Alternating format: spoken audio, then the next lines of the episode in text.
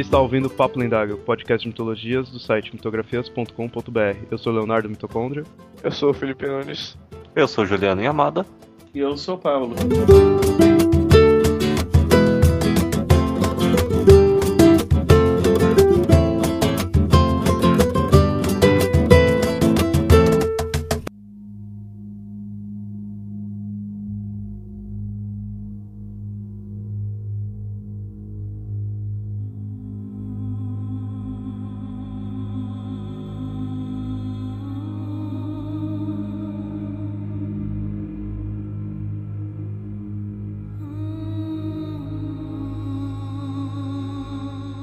A Grécia Antiga sempre possuía uma paisagem vasta e diversificada, indo desde desertos até florestas, e de nada seguiam as lendas dos deuses e heróis gregos se não fossem tais locais. Jardins, ilhas, cidades, montanhas, rios e florestas, às vezes vistas como moradas divinas, outras vezes como os locais sagrados, em outras até mesmo como personificações divinas, e sempre servindo de cenários para as mais clássicas lendas gregas. Nesse episódio de Papo Lendários vamos falar de diversas regiões gregas e suas ligações com a mitologia.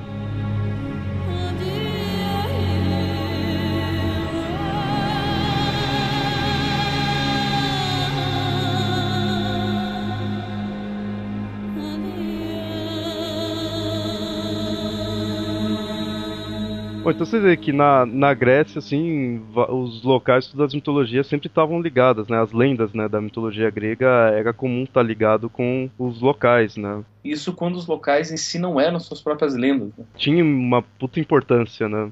A lenda muitas vezes girava em torno do local, né? Você vê, a gente pode começar aqui com um local bem importante aí que foi o Monte Olimpo, né? Monte Olimpo era a morada dos deuses, mas realmente existe, né? No mundo real, né? Ele é, ou sei lá, ou no mundo que a gente humano aí conhece, né? É considerada a montanha mais alta, né, da Grécia e até uma das mais altas da Europa. Só que parece que não é tão difícil de você chegar até o topo, a pé, assim já devem ter chego lá, né? Já deve ter escapado. Não, isso daí tem, tem excursão para lá. Se você vai lá para Grécia, você, você consegue fazer excursão. Acho que fica perto da cidade de Olímpia, se não me engano. Você vai lá e visita e sobe e você vê que não tem nada lá em cima, nem de um monte de nuvens.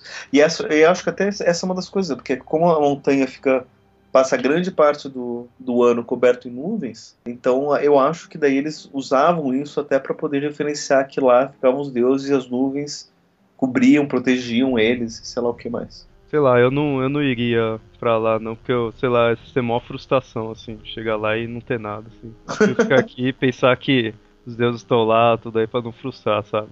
Mas é, até as cidades que eram perto ali do Monte Olimpo acabavam sendo importantes, né? Como tem a cidade de Litochoro, né? acho que é esse o nome dela, que é considerada a cidade dos deuses, tudo que é bem próximo, né? A base ali do monte, né? Só que é, esse é o Monte Olimpo original, o primeiro, né, tudo, mas não é o único, porque tem muitos lo outros locais aí com esse nome de Monte Olimpo. Na própria Grécia tem outros montes, né, com esse mesmo nome, e até nos Estados Unidos tem um Monte Olimpo lá. E Marte também tem um, que é o que é um maior vulcão do sistema solar. É. Pra quem conhece montanhismo, essas coisas, o Monte Olimpo ele tem a tamanho equivalente ao Pico da Neblina brasileiro. Quem conhece, né? Só pra dar uma referência assim do tamanho. Quem não conhece ficou boiando, que nem eu. Monte Olimpo tinha 2.000, segundo a tua pauta, né? 2.919 metros de altura. O Pico da Neblina localizado no norte do, do Amazonas, tem em torno de 2.994 metros de altura. Um pouquinho mais alto. Desproporcional um pouquinho. O Monte Olimpo de Marte tem 25 quilômetros. É. Um pouquinho maior. Pô, esse sim é, é morada dos deuses, velho. Quando eu era criança, eu ouvia sobre Monte Olimpo eu pensava no de Marte. Eu não pensava no da Grécia. É, mas na, na Grécia, assim, na, na mitologia mesmo, ele é mais essa questão, né? De ser só a morada do, dos deuses, né? Não que seja pouca coisa isso, mas. Isso depois, né? Porque na, na mitologia bem primitiva grega, você tem ele como sendo um gigante também, né? É como outras montanhas também, né? É aquela coisa mais de um local personificado como um deus. Uhum. Desde que antes dos olimpianos que não sei se poderia ter esse nome, chegarem lá, os titãs já usaram esse local, só que eles usavam como trono, assim, uhum. como cadeira, porque eles eram gigantes, então os montes, tudo que tinha era como cadeira para eles, né? E aí depois que os olimpianos, que os deuses, tudo que pegaram, né? E se tornaram os olimpianos. Cara, mas a lenda que fala que o Monte Olimpo na verdade era um gigante, seria uma referência de que o gigante seria uma das daqueles que foram derrotados pelos olimpianos? Não, não, anterior. Porque assim, antes quando você tinha. Antes mesmo dos, dos, titãs, né, que você pode chamar os titãs de uma divindade de segunda geração, as divindades de primeira geração eram personificações dos elementos da natureza, literalmente. Né? Então o céu era Urano, a terra era Gaia, o rio era um determinado deus, o oceano era, na época pensava-se que era um grande rio que dava volta no mundo, era Pontos, a lua era uma, uma divindade também. Então, as, as, os elementos naturais eram personificações. Cada montanha também era o seu próprio deus. Era a época mais animista né, da mitologia grega. É, depois você tem os deuses de segunda geração, que daí já entram os titãs, que daí você passa a ter uma entidade personificada que rege sobre o determinado elemento. Então, em vez de você ter a Lua, você tem uma Titanide, no caso, que rege sobre a Lua. Agora eu não me lembro o nome dela. Né? E você tem um Titã que rege sobre o Sol, que é Hélios. Né? Então, aí você tem um Titã que rege sobre o oceano, que é Oceanos, não é mais pontos. Né? Então, essas divindades de primeira geração eles ficam meio que de, em, em segundo plano. E daí as montanhas também acabam sendo esquecidas e passam a ser só locais mesmo.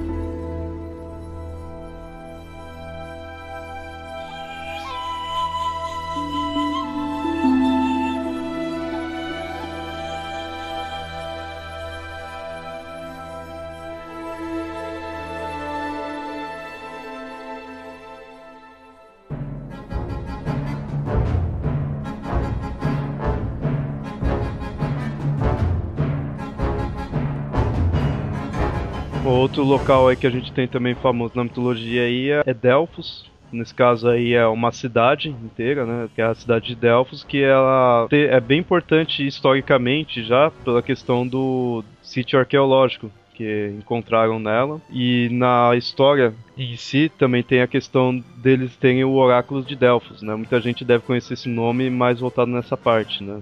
Que é um dos oráculos mais conhecidos, mais importantes que teve na Grécia toda, né? Praticamente acho que todas as tragédias gregas que a gente conhece na literatura tem um pouco do, da influência de Delfos. Não necessariamente Delfos, mas de algum oráculo. Delfos é o mais de conhecido. Oráculo. Né, algumas, alguns oráculos são dados diretamente por, por alguns profetas. Tireses, por exemplo, era um que falava alguns oráculos sem necessariamente estar ligados a, a Delfos. E tinha outras cidades também, outros é, oráculos menores também, mas essas são lendas menores também que fazem referência a isso. Isso na, na história mesmo, na, na Grécia, na parte real, assim, no caso, esse oráculo ele ficava mesmo num templo que era dedicado a Apolo, né? Apolo era bem importante para essa cidade, né? E aí a gente já entra nessa parte aí da mitologia, que é onde a gente vê que o próprio nome da cidade tá ligado com a lenda de Apolo que é o nome Delfos, que tem origem delfínio, que é um adjetivo que Apolo tinha, por causa que ele estava ligado com os golfinhos, né? E aí vinha, vem essa palavra, né? Que até, pela segunda lenda, o Apolo ele teria chegado nessa cidade com os sacerdotes dele no dorso de, de golfinhos, né? Foi meio que cavalgando, né? Entre aspas, assim, no golfinho, até chegar lá. Parecendo que você está descrevendo o Aquaman. É, eu, quando eu vi isso aí, eu imaginei o Aquaman. E aí, na lenda de Apolo, referente à cidade de Delfos, mostra que ele, quando era mais jovem tudo estava nessa cidade, ele acabou matando uma serpente chamada Piton, né? Que vivia em Delfos, perto da chamada fonte Castalia, que era essa fonte que ficava o oráculo de Delfos, né? Que aí tinha aquela questão da fonte emitir os vapores, que aí davam pro oráculo de Delfos fazer as profecias, né? Até na verdade, se for ver, então o oráculo de Delfos era o pessoal que era doidão aí por causa do vapor e. É, dizem que ali tem uma falha geológica. É, você bem em cima de uma falha geológica, esses vapores são vapores vulcânicos que saem, né? Acho que é, é, é mais a base de, de, enxofre, né? Enxofre, metano, sei lá o que, que sai de lá. E que deixa o Não, pessoal meio, meio ligadão. É enxofre, metano e outras coisas, né? É. Metano é mais pântanos, né? Você tem enxofre, você tem óxidos nitrosos, nitratos, você sai tudo quanto é coisa tóxica. Uhum. E cheirar aquilo, deixar o, as pessoas meio que em alfa e. Ficar doidão lá e falar que tava prevendo o futuro. Eu acho que até é, vale um, um papo lendário futuro sobre a questão dos oráculos, mas tem, tem essa relação ali. Né? Toda, toda profecia, todo, todo oráculo tem que vir de algum lugar. Né? Não basta você simplesmente. É sei lá, achar que você está falando com Deus. Né? Você tem que estar no estado alterado de consciência, porque é nesse estado alterado que você vai falar com Deus, ou você receber um sinal, né? ou em alguma coisa que você recebe, né? Você nunca tem de você isso daí. É, isso não seria uma coisa só dos gregos, né? Sim, não, isso daí de, de, de, de todas as culturas quase. Mas aí a gente vê como que foi bem importante essa questão do oráculo de Delfos aí, que ficou bem conhecido. Né? Chegou a ser o centro religioso do, da cultura né, helenística ali. Não só religioso, né? Até chegou até a ser político. É, naquela época ainda não estava ligado, né? Você não tinha histórias de que até conflitos, guerra, as decisões mais importantes eram tomadas direto com, com o oráculo. No do 300, do 300 Esparta, que, que eles vão seguir o oráculo de Delfos? Hum, não sei se é Delfos. Né, mas, mas, era um oráculo, né? Funcionava nesse Sim. mesmo estilo, né? É que são vários oráculos, né? Daí, dependendo, você mesmo pode ser o seu oráculo se você sabe como funciona a coisa. Mas é tá. interessante isso daí da, da de, de, guerra, se ele decidir e tudo mais, porque tem uma, uma lenda bem interessante. Não me lembro qual guerra que foi, não me lembro qual rei que foi. O, não, não, não o rei foi até o oráculo, queria invadir um outro reino lá qualquer. E daí o oráculo deu a seguinte resposta para ele: Irás, voltarás, nunca morrerás na guerra. E ele entendeu, bom, eu vou, vou voltar e não vou morrer na guerra. E daí ele foi e morreu lá. Quando o oráculo ele na verdade, queria dizer que irás, voltarás nunca, morrerás na guerra, né? Toda uma questão de pontuação que ele não soube interpretar. Ele não soube onde colocar a vírgula, então. Não... É, daí morreu, né? A vírgula diferença de vida e morte ali. Se ele tivesse escrito, seria melhor. Não, mas eu acho que foi, que foi entregue escrito, mas sem pontuação. Ah. Aí daí ele entendeu do jeito que ele queria entender. E, e aí é que tá a questão do oráculo. Por isso que eu acho que vale a pena um outro episódio só pra ele. Porque, enfim, as respostas são sempre dúbias. E... Parece história de professor de português que conta pra explicar por que, que a vírgula é importante. Se você não souber é. onde a vírgula tá, você vai morrer na guerra. É, bem isso.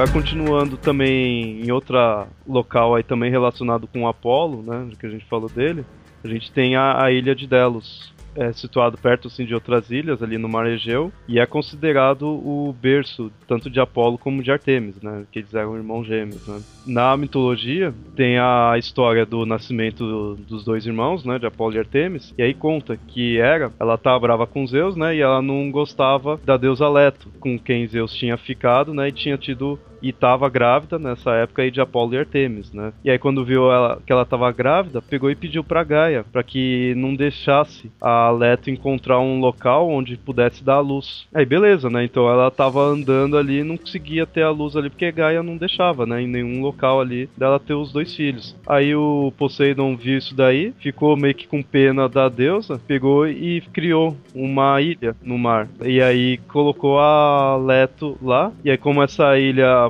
por ser de Poseidon, né, não tava sob o poder de Gaia. E aí ela conseguiu finalmente ter os dois filhos, né? E essa era a ilha de Delos, né? Ela foi tipo uma ilha criada para servir de berço para os dois deuses nascerem, né? Delos não. era no, no meio do, do mar Egeu, exatamente. Ela fica no, no ali no, no, centro, né? Tem outras ilhas, tudo, mas ela fica no, no mar Egeu. É que tem tanta ilha por ali que é normal se dizer que uma dessas ilhas apareceu do nada de um dia pro outro. Né? Porque tem, é, é, muita ilha ali naquela região. Porque aí segue uma ilha sem, assim, flutuante mesmo, né? Uhum. Não, mas é, ela não precisa ser flutuante, né? Mas a ilha de Lost. Por causa que as ilhas eram sobre o poder do Poseidon, né? Ou era só essa? Não sei. Ilhas diferentes têm coisas diferentes, né? Que em teoria tudo faz parte da, da Terra, faria parte de Gaia, né? Mas você vê essa. Pelo menos nessa questão ali, ele que criou a ilha, ele tem o poder ali.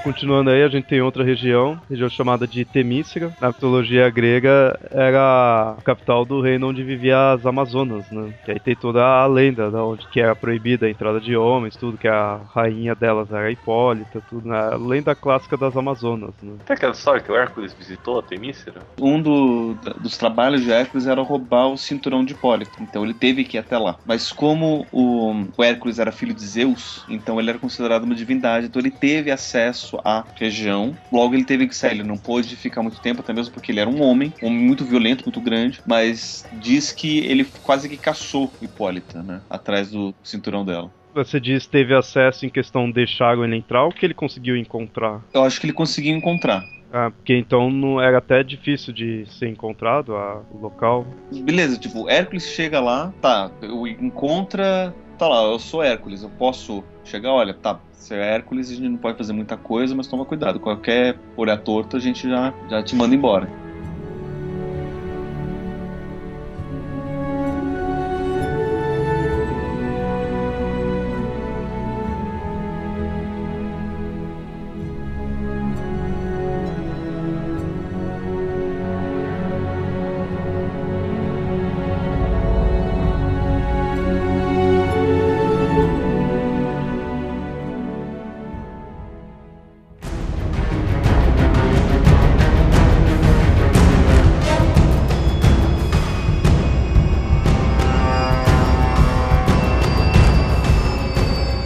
Bom, já que a gente falou aí em Hércules, tem outra, outro local aí que também está relacionado a um dos trabalhos dele, que é o do Jardim das Hespérides. Pra, pra quem não conhece aí, o Jardim das Hespérides é onde moravam eh, essas ninfas, né? Esse tipo de ninfa, que eram as Hespérides, ficava perto do rio Oceano. Você vê como que era diferente a concepção deles na época, né? As Hespérides eram filhas de Atlas e Atlas ficava também no Jardim das Hespérides segurando o topo do mundo. Hoje a gente tem uma certa noção que Atlas ficava no Monte Atlas, ou que o Monte Atlas fosse o Titã Atlas. né? Os Montes Atlas ficam no norte da África. Então, supostamente, o Jardim das Hespérides também ficava naquela região. É um pouco afastado da Grécia, só alguns viajantes que passavam por lá podiam falar alguma coisa. O Jardim das Hespérides supostamente seria, seria por ali. Oceano não é um titã. Oceano é um titã, sim. Mas também é o oceano, que antes de oceano era Pontos. Que era é aí sim o rio que dava volta no mundo, que era um deus de primeira geração, irmão de Gaia. Daí quando vieram os titãs, passou a ser domínio desse titã oceano. Nessa lenda aí do Jardim das Hespérides, essa, esses jardins aí continha, né, as maçãs que Hera tinha ganho como presente de casamento da Gaia, né. Aí ela pediu tudo pra colocar nesse local, né, e como um local afastado e protegido, né. E as Hespérides que tinham que cuidar desse jardim. Ok, ela as ninfas chegou uma hora que elas começaram a usar os frutos, né, as maçãs tudo em benefício delas. Aí a Hera meio que mudou de guardião, né? Ela pegou e colocou um dragão chamado Ladon pra cuidar do jardim. Né? A ligação que a gente tem do Jardim das Férias com o Hércules foi por causa que o 11 primeiro trabalho dele foi ter que pegar essas maçãs. E aí ele teve que fazer uma puta viagem, tudo para chegar no local. Ele chegou a passar pela Líbia, pelo Egito, pela Arábia, tudo. Ele teve que fazer um monte de coisa só para poder saber onde que ficava e para poder chegar no jardim. Aí ele chegou a encontrar algumas da, das ninfas, né? E elas pegaram e falaram que o só o deus Nereu, que era um deus do mar, que sabia a localização exata do jardim. Não era só um deus do mar, era o deus mais velho de todos os deuses do mar. Então ele sabia a localização porque ele se lembrava da origem, né? como ele se, lembrava de tudo da origem, porque ele estava lá quando foi criado tudo, ele sabia onde era. Nereu conhecido era o grande velho do mar. Elas levaram o Hércules até lá e aí ele conseguiu convencer o deus do mar a dar informação pra eles, né? Alguns dizem que tipo ele convenceu, outros dizem que, né, outras versões dizem que ele meio que lutou, né? Tipo convencer não foi uma coisa tão cordial assim, né? Hércules não era muito diplomático, É, mas por ele era pra- ele foi resolver as coisas na, na força bruta. é ma- mais fácil ter sido essa questão de ter lutado, né? Tipo, ele chegou, Nereu, me fala aí um dia que é o Jardim dos Hespérides. Ele, hein? não vai falar, então, velho? Vai Dá levar uns dois porrada. tapas nele pro, Tem muita porrada, só dá uns tapas nele pronto. O Hércules. já tá Não, falando. nem não tapa, já o Hércules com aquele tamanho e com a fama que ele tem, ele só ameaçar, o cara já fala fino. Dizem também que, que quando ele tava passando por lá, ele, ele viu o Atlas. E o Atlas chegou e falou pra ele: Olha, Hércules, já que você tá aqui, você não quer me fazer um favorzinho? Eu tô carregando aqui o, o céu. Faz muito tempo nas costas e minhas costas estão meio doendo. Eu só queria dar uma esticadinha. Você tem como segurar pra mim? e daí ele falou: Então tá, deixa eu segurar. Daí ele meio que segurou e Atlas pensou: Putz, finalmente eu tô livre. Eu posso ir embora daqui. E daí ele meio que tava dando meia volta. Ah, vou ali, já volto. Vou comprar um cigarro, sei lá. E, e o Hércules, tipo, falando: peraí, antes de você ir, só deixa eu pegar uma almofada, colocar aqui, né? Você tava com uma almofada. Deixa eu só colocar uma almofada pra não cansar muito. Aí você vai fazer, tem que fazer. Eu já, sei, quando você voltar, eu, eu te entrego de volta. Daí Atlas chegou e pegou de novo o céu pro, pro Hércules poder colocar a almofada. E aí sim o Hércules foi embora. Mas o cara é burro pra porra, o cara cai na, na própria jeito Tá. que ele inventou de enganar o outro, o cara tem que ser burro pra caralho. É que tem, tem essa parte daqui que mostra que eles trocaram de lugar, que até o. Falam algumas lendas que o. Enquanto o Hércules segurava, o Atlas foi lá pegar as maçãs, né? O que eu acho meio esquisito é que, detalhe, o Atlas tá segurando o, o céu, beleza. O Atlas é gigante, lá tá segurando o céu. O Hércules, ele é forte tudo, mas ele é do tamanho teoricamente normal, de uma pessoa. Não, grande, supostamente ele é um pouco mais alto. É, né? Bota mas- uns dois metros de altura, dois metros e pouco. né, ainda, tipo, mas não é que nem o Atlas. Se ele for, tiver força suficiente pra segurar o céu, ele iria furar. Cara, mitologia grega, você é Não, pensa bem, ele vai furar o céu. É um, é um ponto pequeno ali comparado com o Atlas. é mitologia grega, você não vai. Você não questiona, você aceita. Cara, mitologia.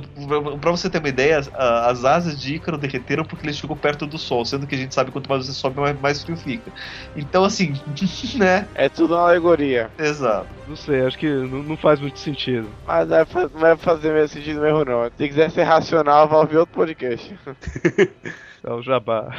Mas aí beleza, aí o Hércules conseguiu, né? Enganou o Atlas aí conseguiu pegar as maçãs. E aí beleza, fez o, o décimo primeiro trabalho dele, né? E aí entregou pro Euristeu, lá, que era o rei que tinha pedido. Esse que é o pior, esse cara, esse rei, rei o Euristeu, entregou as pra Atena. E aí a Atena pegou e devolveu pro jardim, né? Que ela viu que era de era tudo e devia voltar lá pro jardim lá. Então, no final das contas, não serviu pra nada. Todos os trabalhos de Hércules não serviram pra nada. Aliás, teve pouquíssimos que serviram pra alguma coisa. né? Teve um, tá, beleza. Ele, o último trabalho de Hércules, ele teve que ir até o inferno pegar o cérebro. Tá, tá, o cérebro tá aqui, com de três cabeças. O que você vai fazer com ele? Nada, devolve, sabe? E daí ele teve, como parte também do décimo segundo trabalho, tem que voltar pro inferno e devolver o, o cachorro pra lá. Então, Serviu pra ele encher o saco dele. é, algumas valeram, tipo o Leão de Nemeia, o, a Os de Lera, estábulos. que eram monstros que estavam realmente o, é, destruindo, né? O, Os estábulos do cara. os estábulos. Esses daí tudo bem, serviu pra alguma coisa, mas alguns eram completamente inúteis mesmo. Na prática é tudo uma desculpa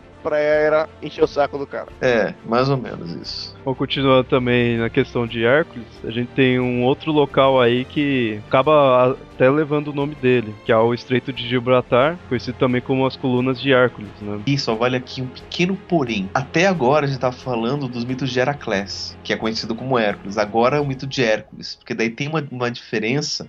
Por mais que Heracles para os gregos e Hércules para os romanos sejam a mesma pessoa, existem contos que são exclusivos de Heracles e contos que são exclusivos de Hércules. Esse do de Gibraltar é exclusivo. É exclusivo do Hércules, é uma versão romana da- do, do- do mito. Tanto se você procurar dos 12 trabalhos de Hércules, ou os quatro outros, Hércules não teve só os 12 trabalhos primeiros.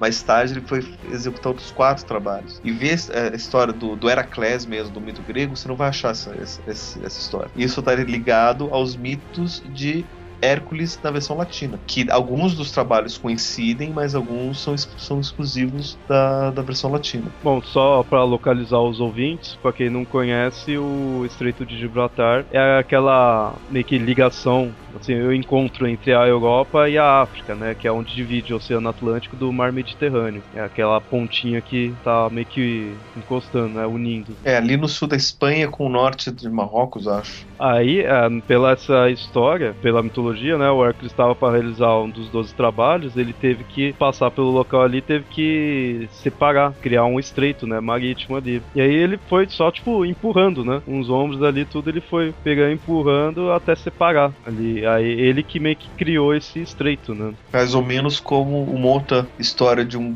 homem muito forte, que era Sansão, que ele também afastou as colunas lá do templo pra poder cair. A ideia é mais ou menos essa, que ele foi empurrando, só que claro que o Hércules foi empurrando um, um lado de cada vez para fazer o, o estreito. Tem até um. Ali no local do Estreito de Gibraltar tem um monumento, sei lá como que chamaria, que é em homenagem a isso daí, né? Ah, o Estreito de, de Gibraltar às vezes é chamado de Coluna de Hércules. Esse é, mesmo- é muito bizarro a, a cena, o carinha ali conseguindo separar. Mas, como a gente já falou, né, essas coisas você não. É mitologia grega. Você só aceita, É, né? não assistiu? Não assistiu o filme do Luferino, pô? Ah, era o Loferino, então beleza, então pode. Tá lá a cena, Luferino dividindo as montanhas ao meio. Sabe aquela desgraça lá do tamanho dele e tudo mais? Então tinha uma bruxa lá que ajudou ele. Ele fez que nem o, o gigante dos Vingadores e cresceu. Na verdade é mais o chefe Apache, né? O efeito era igualzinho. Chefe Pache, Inechak! Querendo ou não, eu fico puxando esse filme. É muito tosco. Mas não tinha outro ator pra chamar pra fazer o Hércules. Pô, ninguém é melhor pra fazer o Hércules do que o Hulk, né? É verdade.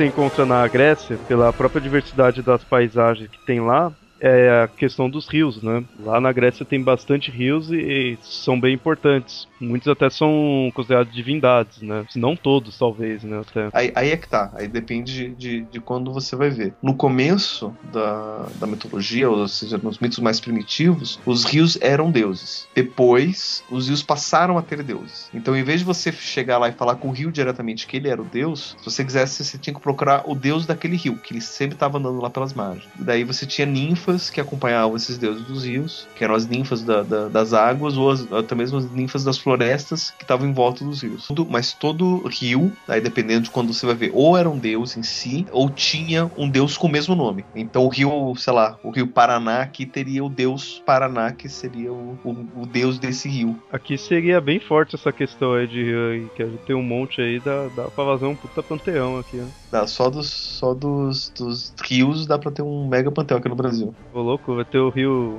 Deus Tietê. Deus tinha até dar puto com o mundo e doente pra caralho. A gente já estaria morrendo já. É.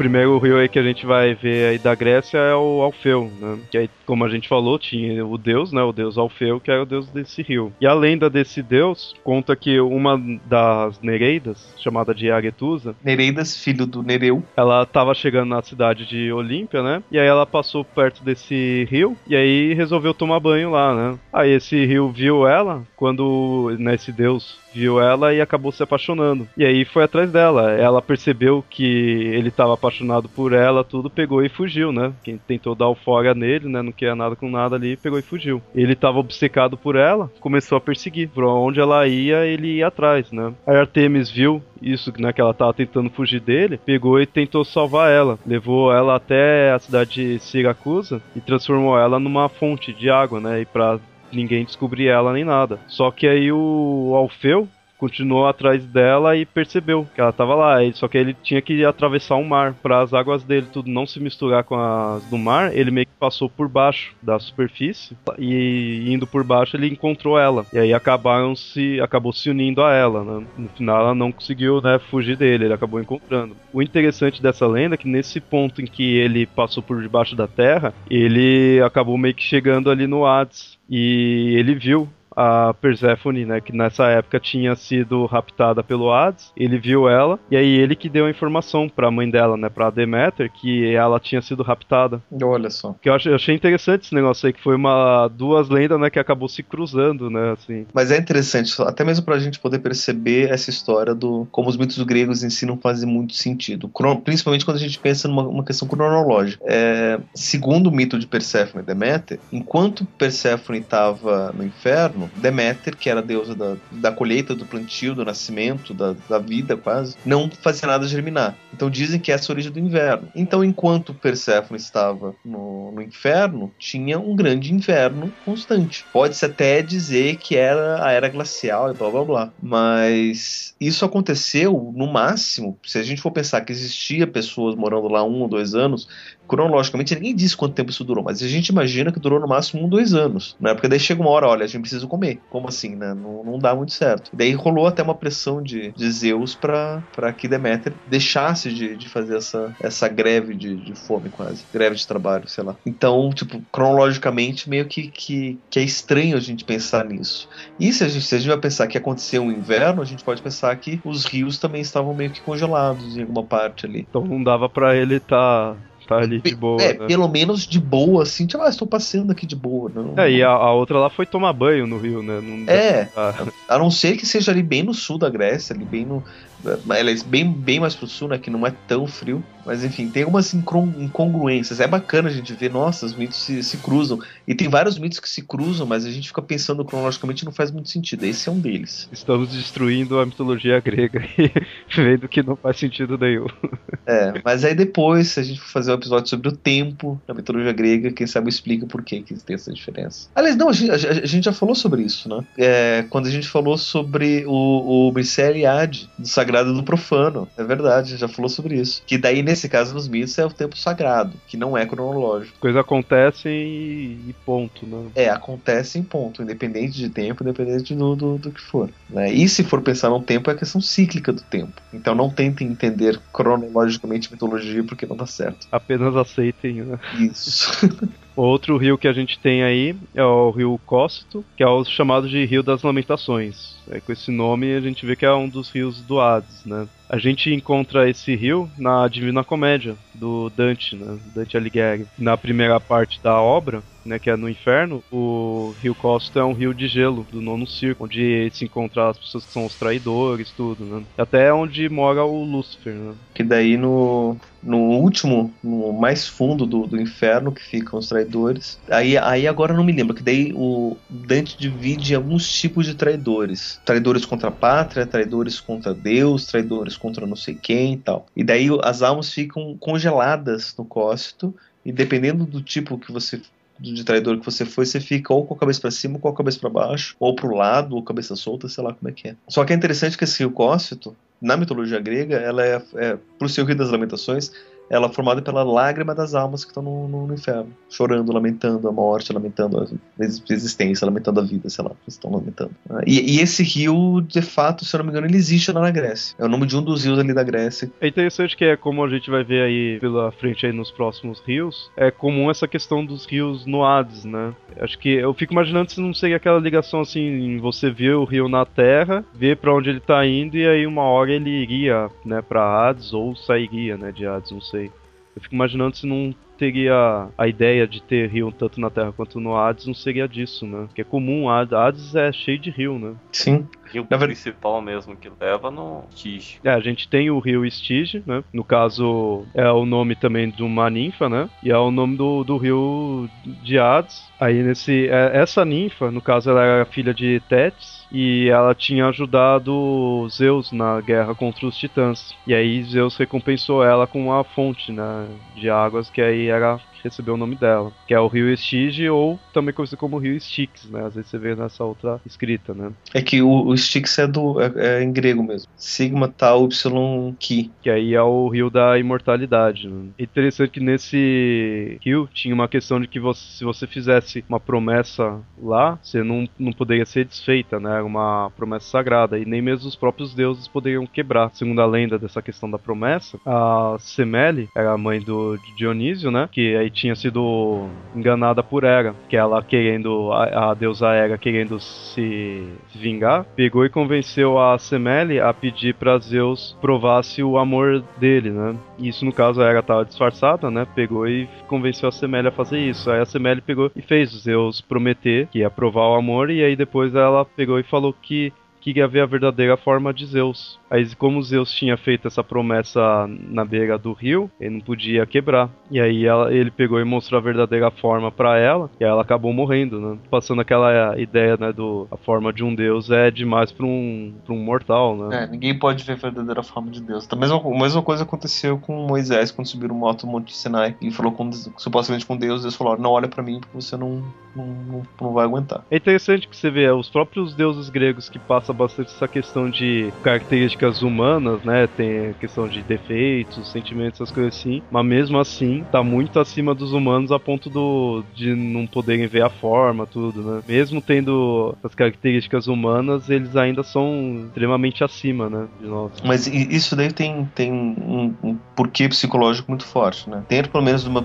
da, uma visão junguiana, arquetípico, os deuses seriam arquétipos. E o arquétipo em si, ele tem uma carga, que a gente chama de carga luminosa, uma, uma importância, uma carga muito forte. Né? Tanto que se um arquétipo em si, ou seja, uma, uma, um, um padrão primordial da vida age diretamente, a pessoa não aguenta. É, é, o que a gente chama muito, é o que a gente vê muitas vezes em casos de, de surto psicótico. Alguns surtos eles, eles manifestam uma energia, uma, uma, uma questão luminosa muito grande. Num surto a pessoa estaria representando o arquétipo ali puro. O arquétipo puro. Ele estaria como se fosse energia pura do arquétipo lá. E daí o, o, o, o trabalho, né, ou pelo menos os junguianos que trabalham com isso, eles conseguem perceber isso e dependendo do tipo de surto, do, do das imagens que vêm junto com o surto, consegue-se depois ir refinando e, e, trazendo algum sentido até que eventualmente você possa trabalhar com isso. Né? Mas, o, a, a, ideia, pelo menos, isso é uma, uma, manifestação, uma relação muito forte disso. Né? É uma coisa demais para nossa cabeça, assim. Uhum, porque o, a nossa cabeça, a nossa linguagem, só para a gente poder entender, para não parecer que é uma coisa meio que mágica que está acontecendo. É, a nossa linguagem, a nossa consciência, ela é feita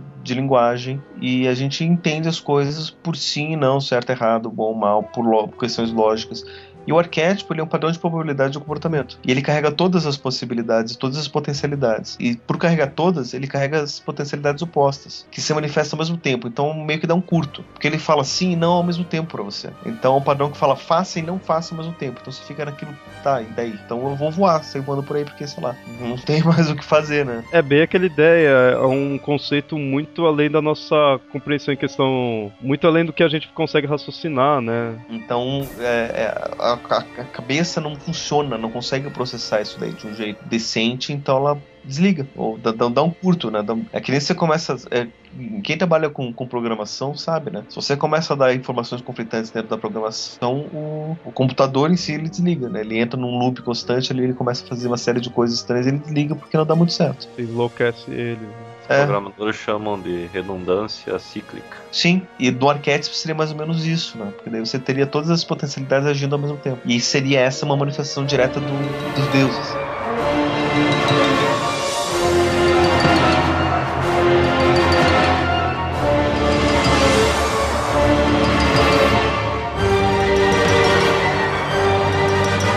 É, outra característica que a gente tem do, desse rio Prestige é o fato de que ele tá na história do Aquiles, né? Foi lá onde a mãe dele, né, Tétis, mergulhou ele. Lembra que a gente falou que ele é o rio da imortalidade, né? Então foi lá onde ela mergulhou ele pra, pra fazer ele invulnerável, né? Aí tem aquela famosa história que ela segurou ele pelo calcanhar, então foi a única parte que não, não foi banhado, então é o ponto fraco dele, né? E na, na Divina Comédia também tem esse rio, só que aí no caso ele é um pântano. Ele tá no quinto círculo do inferno, e aí fica as pessoas que foram acusadas de ira, inveja e soberba. Né?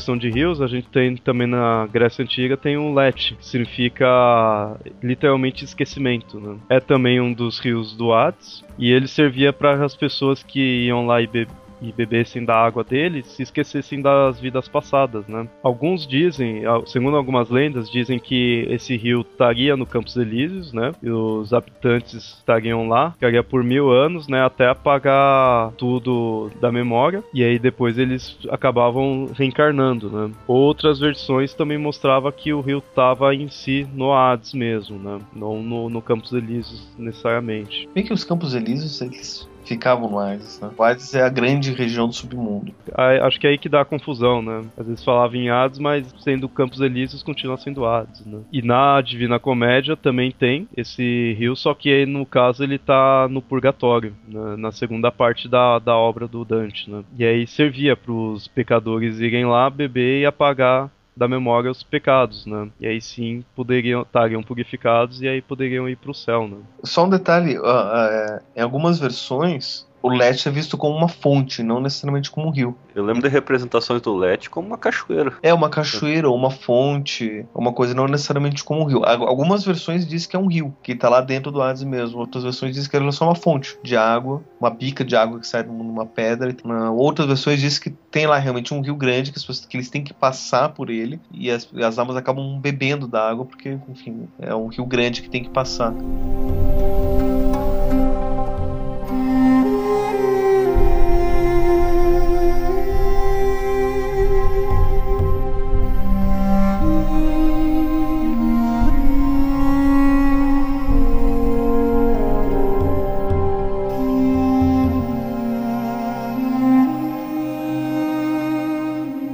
Outro rio que a gente tem é o Flegetonte. Realmente esse daí eu não conhecia muito. Ele também é do, do Hades, tudo, e é um rio de fogo, né? E aí, no caso, esse daí passa pelo Tártaro, né? Então, ele já é, vai mais a fundo mesmo, né? E na Divina Comédia a gente também tem ele, no caso, ele estaria no sétimo círculo, onde estaria as pessoas violentas, né? E aí eles são afogados nesse rio de sangue que estaria fervendo, né? E quanto mais grave o crime, mais imerso fica, né, a pessoa. Isso que é engraçado do Flegeton. Eu já vi representações dele como um rio de fogo de lava, outras como de um rio de sangue. Não, ele, ele é um, um, um rio de fogo mesmo. Um rio de fogo. O rio de sangue ele mesmo é, surgiu na, na, Divina Comédia, né? Isso, ele, não, ele, ele, ele é o rio de fogo. Dizem que é o rio que separa o, o Hades do, do mundo terreno e que faz com que quem tá fora não passe. Você só passa morto mesmo. Se você quer passar, você vai se queimar e você vai morrer. Aí você já continua, né? É, E você vê que ele é o mais, assim, desses que a gente falou, é o mais bizarro aí, né? De ser de fogo, tudo aí. E no caso ele chega a passar até pelo Tártaro, né? E por final aí dos rios, né? A gente tem o rio Aqueronte, também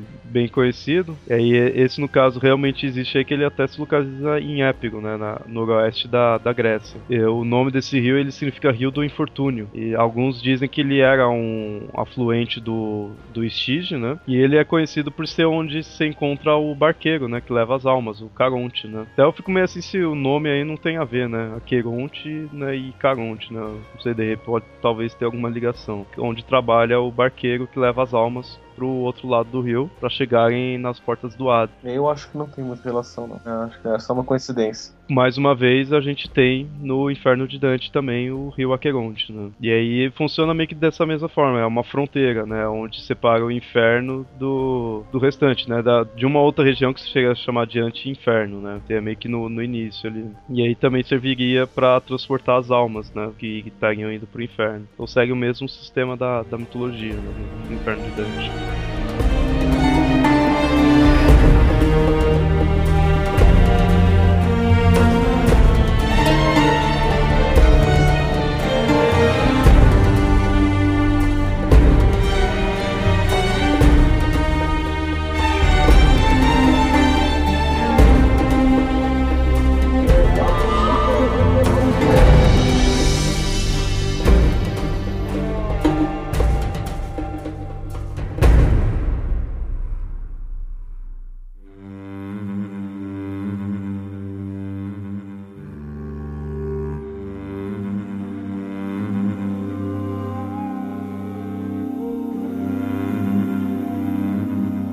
A gente tem outro, muitos outros locais aí, né, também, como Nemeia, Lebos, a própria Europa, que a gente conhece aí como sendo o continente, esse nome é derivado da, da mitologia grega, né? Uhum. Europa, no caso, acho que era uma, era uma deusa, né? Hum, era filha de alguém que aconteceu alguma coisa com ela. Ela teve, na verdade, um papel meio que secundário. E daí ela fugiu para aquela região da Europa.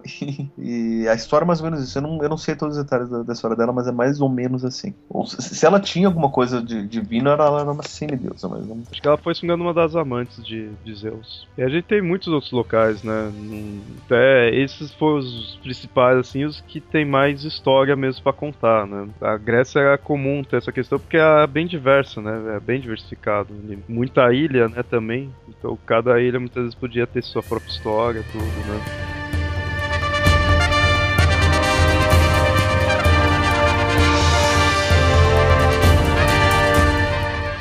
Curiosidade, colocou aqui Lesbos. Isso não tem a ver com a palavra lésbica? Sim. Foi só curiosidade mesmo. Lesbos era uma ilha.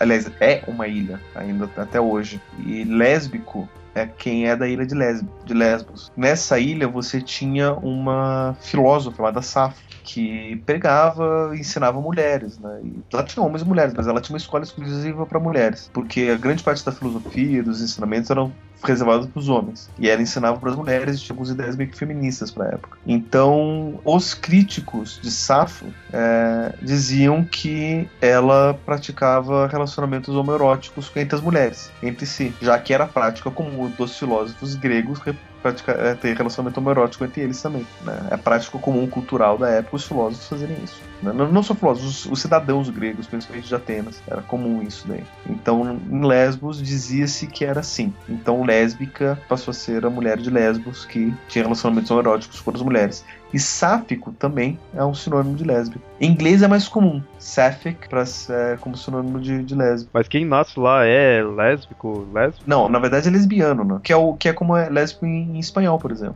Só que ela foi considerada dessa forma assim de ser lésbica de forma pejorativa, assim? Quando falaram isso daí pra ela ensinar, ou seguia? Porque era normal, que nem você falou, né? Era normal ter essa questão. O relacionamento homoerótico era normal entre os homens. Mulher não servia pra nada, mulher era uma parideira. A mulher servia pra ter filho. Tanto que, que, que hoje, as palavras que a gente usa hoje pra homem vêm de andros e antropos, que pode servir tanto pro homem masculino, o andros, ou antropos, que é o homem enquanto, enquanto espécie. E pra mulher é gineco. Gineco significa parideira. Então a mulher só, serve, só servia pra isso. Então a mulher só ia se relacionar com outro homem pra poder engravidar e parir. Isso que é bizarro. Eles tinham essa cultura assim, só que você pega nas lendas, tinha muita questão da relação de amor de homem e mulher, né? Sim, você tem relação de amor entre homem e mulher. Na verdade, é uma relação sexual de prazer, uma relação de procriação, né? Se você vê os deuses gregos, principalmente Zeus, ele vai ter uma relação com uma mortal, com uma coisas pra- e acaba tendo um filho. Ou, ou muitas vezes é, os deuses têm relacionamentos é, homeróticos também. Zeus, por exemplo, teve um amante que, dependendo da, da, da versão,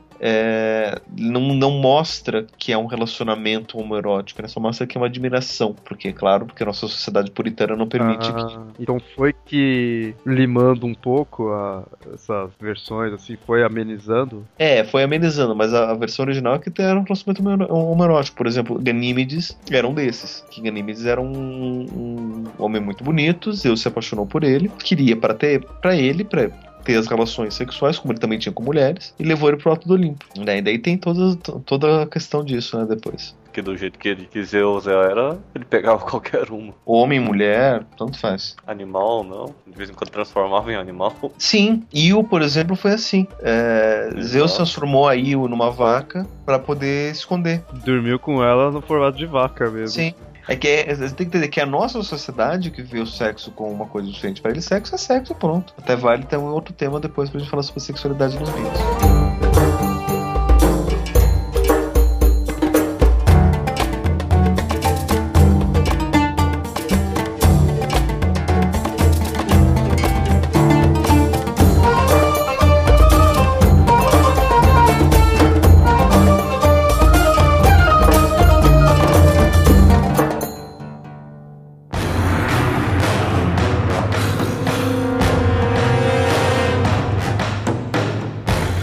De algum outro local? Sim, sim, tem um local bem bacana. Um mito bem bacana que é o do Monte Etna, ali na Sicília, no sul da Itália, que dizem que dentro do Monte Etna tem um, gi- um gigante que cospe fogo, um meio gigante, meio dragão, sei lá. Não é o que é casado com a equipe? Tifão, Tifão. Tifão, esse mesmo. Ele fica lá no Monte Etna e quando ele fica com raiva, ele explode e cospe fogo. Então eles explicam aí o vulcão como sendo a morada do gigante de monstro, sei lá, que cospe fogo. E quando o vulcão entra em erupção, porque o, o monstro tá com raiva. Brigou com a esposa, sei lá. Tá explicado então os vulcões aí. É, Essa é uma das explicações de um vulcão específico. Ah, Outros não precisam necessariamente ser gigantes aí. tão- É, os outros eu não sei. Eu só sei essa história do Monte Etna ali. E é até interessante a gente perceber que talvez até valha um outro papo lendário quando a gente falar sobre especificamente sobre a, a Odisseia, que quando Odisseu voltou da, da- de Troia para Ítaca, ele, ele quase que deu uma volta inteira ali no, no mar Mediterrâneo. Ele foi por vários locais. Tem alguns pesquisadores que mapearam esses locais e foram visitar. Eu, inclusive, quando eu estava no colégio, eu fiz um trabalho sobre isso. Encontrei um livro que mostrava todos os locais que ele foi e tal. E ele visitou muitas, muitas regiões que existem de fato. Né? E, e é interessante porque todos os mitos gregos eles fazem essas referências a locais que existem de fato. né? Dificilmente você vai ter um, um local que, que não existe. Talvez acho que os que seriam totalmente mitológicos talvez sejam os que passem mais a ideia de locais distantes, né? Talvez. Sim, como por exemplo é, Atlantis, que é o palácio de Poseidon no fundo do mar. Né? Esse daí é um local mitológico, ninguém sabe, aliás, sabe-se que não existe. Ou se não, os locais que ficam muito ao norte, os locais que ficam muito ao oriente. Né? Aí se, a gente imagina que fica pra lá, o que tem pra lá é isso. né? Ou aqueles locais que a gente fala assim, ah, ninguém sabe onde fica, teve que ir até não sei onde pra saber, depois, por exemplo, Perseu quando foi pegar a cabeça da, da Medusa foi mais ou menos assim. Foi primeiro num, num local, que depois falou pra ele ir pra um outro lugar, que lá ia saber, daí foi pra outro lugar, que daí cheguei sim chegou na, na Medusa. Ele foi em tanto local que daí, ah, beleza, ele se perdeu e não sabe onde, onde é que é. Não teria realmente um local exato, né? Exato, mas se, se pesquisar mesmo, for atrás das fontes, você acaba encontrando referências que podem indicar onde seria esse local mesmo, de fato. É que nem esse do que a gente contou do Jardim das Hespérides, né? Essa mesma ideia. O Hercules ele ficou viajando, ele passou por um monte de local pra poder descobrir, né? Onde que. Os Jardim das Hespérides que fica ali no, no norte da África, supostamente, né? Já que a gente sabe, o Jardim das Hespérides. Atlas ficava no Jardim das Hespérides e o Atlas é o Monte Atlas, fica no norte da África, a gente deduz que o Jardim das Hespérides é lá, né? Mas, e, e outros locais a gente pode deduzir, por exemplo, que a Medusa ficava na África, já que na volta pra Grécia ele passou pela Etiópia. Ah, é verdade. Então a gente pode deduzir isso, né? A África era um mundo estranho dos gregos, assim, né? Tipo, você vê nesses. nos mitos, sempre quando mostra essa questão ah, distante, tudo, muitas vezes é. Você vai ver é a África mesmo, né? Eles tinham contato, mas eles diziam que era um local bem maior do que até onde eles tinham ido, né? Sim. Não, porque de repente você chega lá no, no Egito, que é onde eles tinham mais contato com a África, e ali perto do Nilo tem uma certa civilização, o resto tudo deserto. Então, pra que ir pra mais lá? Não tem ir pra lá. Então, você tem um Saara que é enorme, então não tem muito por que ir pro Saara. E aí ali pra região da Etiópia, você vai ali meio pela co- costa é, leste da África, você ainda tem um pouco de oceano, você tem floresta e tal. Daí se você desce mais, você chega lá nas savanas. Mas, cara, é- é- tem floresta ali no meio, você não tem por que ir pra lá pra saber o que, que tem. Então você pode jogar o que você quiser pra lá, que eventualmente você acaba acertando. Você joga os perigos, né, pra lá. É, mas é, é interessante perceber né, que todos os locais que fazem referência à mitologia grega existem. Diferente da mitologia nórdica, por exemplo, que Nórdica já divide em, em vários em mundos. reinos diferentes, mundos diferentes que não tem essa relação. Mas os gregos não. Os locais existem de fato. Aqui a gente falou só de alguns. Todo mito grego tem essa tem referências. A gente pode falar, por exemplo, to- todos os mitos do, do Minotauro de Creta. É uma ilha inteira lá na Grécia e tudo aconteceu lá. É, Quando Zeus nasceu e ele foi amamentado pela cabra malteia, foi numa ilha também no, no, no- Mediterrâneo, perto de Creta. né? Agora eu não me lembro qual é o nome da ilha. É que você falou questão dos nórdicos, nos nórdicos você vê que não é tão assim. Nos nórdicos é mais a questão do tipo de local, né? Isso. Um reino de gelo, reino de fogo, é uma coisa mais o tipo do elemento, assim, né? O estilo Uhum. do local que seria. Não, não iria existir, mas um reino naquele estilo. Da É. Grécia já é o local que realmente existe. Uhum. Daí a gente pode entender, né, que o, o- o mito, todo mito fala de uma cultura e o que, que é importante para aquela cultura. né? Todo mito é cultural. Por mais que mitos sejam arquetípicos, os arquétipos falem de elementos universais que independem de cultura, quando você vai contar e narrar uma história mítica, você situa ele num determinado local. Talvez até para dar relevância para aquela determinada cultura. Né? E para os gregos tem, tem muitas coisas assim, por exemplo, o fato de você dizer que a cidade de Atenas é abençoada pela deusa Atena. Ou seja, tem uma deusa aqui que cuida da cidade. Não é Poseidon. Poseidon tentou, mas não conseguiu. Padroeira. É a padroeira da cidade. Então tem uma deusa aqui que é padroeira dessa cidade. E aconteceu porque ela veio, visitou a cidade e plantou uma oliveira em cima de uma pedra. Enquanto a única coisa que Poseidon fez foi sair água salgada dessa pedra. Muito É, útil, né? Mas ele isso que não conseguiu, é. É, ele- votar, votou Fail, fail, Poseidon fail, né? Devia ter chamado o Baco. É, não, mas Baco ainda não, Baco ainda não era vivo nessa época. Quer brotar vinho da pedra aí, com certeza ganhava. É, ia brotar um bordel ali no meio. Então, com certeza iria ganhar. Mas aí, então assim, pros, pros, pros gregos era muito importante que os deuses andassem entre eles. né? Então você consegue ver que todos, todos os mitos têm uma referência a um, a um determinado local. para mostrar, os deuses andaram aqui. Os deuses estiveram por aqui, mesmo. Mas a Grécia em si, o nome dela assim não é nada. né, não, não tem nenhuma relação mitológica, né? O quê? O nome Grécia? É. Mas em grego tem. Sabe como é que é Grécia em grego? Helena. Seria literalmente Grécia em grego, assim, porque Helena veio por causa da, da Helena de Troia mesmo. Sim, porque daí é, é o- é a, a mulher que saiu da Grécia e foi pra Troia, pra capital de Troia. Então aquela região tem o nome Helena, tanto que aquela, o, o, o povo grego é o. Chamado helênico. o, o, o adjetivo, né? Então você tem ali uma, uma- um mito pro, pro local. Eu não sei por que mesmo é, chegou o nome Grécia pra gente.